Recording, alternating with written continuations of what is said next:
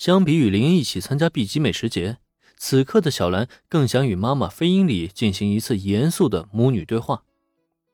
哪怕昨天晚上她已经教训了毛利小五郎了，也知道那只是一个误会而已。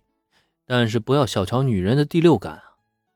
小兰可以非常的确认，那个区月由美肯定是对自家老爸有意思的。对于自家那个不靠谱的老爸，小兰是一百个一千个不放心啊。即使有柯南在旁盯着，可时间一久，总是会被找到空子的。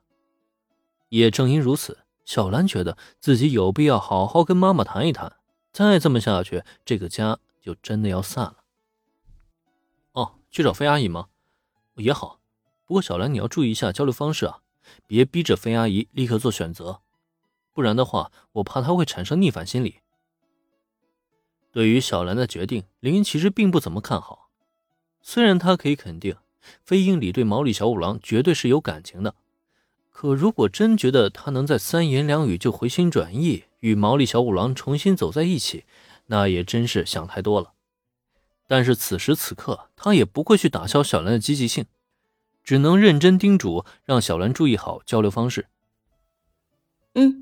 我明白的，我会好好劝说妈妈。恩君，你就放心吧。林恩的意思，小兰也明白。他努力了这么久，也没能改变母亲的想法，自然也就需要改变一下套路，不能再继续沿用老一套的方法。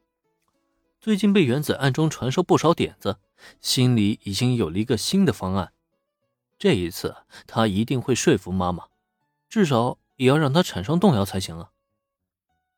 回到自家公寓楼下，小兰与罗贝尔特一起带着三只小家伙上了楼。林这边按照原计划是准备直接赶往志谢家，就这样参加 B 级美食节的。可出乎意料的是，小兰他们前脚刚上楼，还没等林上车呢，他这边就收到来自柯南的联络。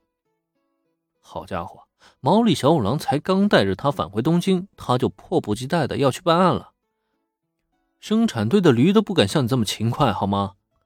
但是吐槽归吐槽，既然柯南着急，林恩索性就直接驱车去接了他一趟。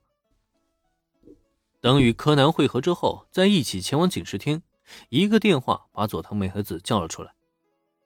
你跟我说的帮手就是这孩子？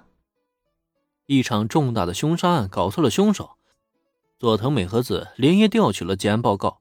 却未能在上面找出任何的破绽，这让他一晚上睡得都不算安稳。本来一大早上接到林恩的电话，他还挺高兴的，觉得此次案件可以顺利侦破了。可万万没想到啊，急匆匆赶到警视厅门口，结果却只见到林恩和柯南在场。既然说要找帮手，那肯定就不可能是林恩本人出阵了。环顾四周又没有旁人，所以很显然。真相只剩下一个了。不可置信的将目光投向柯南身上，佐藤美和子的嘴角禁不住抽搐两下。对于这个孩子，他并不算陌生。之前百货大楼抢劫案，他就是被困在百货大楼里的那几个孩子之一。而后在几次案件中，这个小家伙也经常随着毛利小五郎一起出现。佐藤美和子对他的印象是，这个孩子超级大胆。看到尸体都不害怕，甚至还总想着往前凑，让他和同事们都很头疼。但是，只是一个胆子很大的小孩子，又怎么可能会成为他破案的帮手呢？哎，你可别觉得这家伙年纪小，就真把他当成小孩子看待了啊！我可以向你保证，他绝对是你见过最强侦探了。只要有他在，负责家的凶杀案就一定能够顺利告破的。佐藤美和子会露出这样的反应，其实并不出乎林的意料。毕竟任谁看到柯南这副模样，都不可能认为他有能力侦破案件。不过这一次，林已经决定向佐藤美和子透露一些关键信息，自然也就不必再帮柯南藏着掖着。佐藤小姐，你现在什么都不用多问，只要带着柯南一起去凶杀现场调查线索即可。等到案件结束之后呢，我再向你解释一切的始末因由。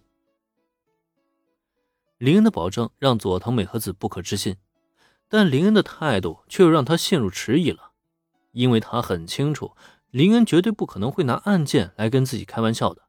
既然他认真的这么说了，就肯定会有自己的理由。所以，这个小家伙真的能够破获父子家的凶杀案吗？如果他做不到的话，那自己不是闹出一个天大的笑话了吗？我明白了，我现在就带他去案发现场。面对这场抉择，佐藤美和子闭上眼睛，缓缓的深吸了一口气。直到一番深思熟虑过后，他终究还是下定决心，重重的点了点头。他相信林恩不会坑骗自己，所以这一次，他决意将所有的期望都放在这个小家伙的身上。哎，放心吧，柯南肯定不会让你失望的。佐藤美和子的反应让林恩嘴角露出淡淡的微笑，他知道美和子能够相信自己，究竟是鼓起了多么大的勇气来。毕竟，单单只要将一个小学生带到凶杀现场这件事情，一旦被人发现的话，他就免不了背上一个处分，甚至还会影响他的职业生涯。可即使如此，他还是选择相信林恩。这样一来，林恩又怎么可能让他失望呢？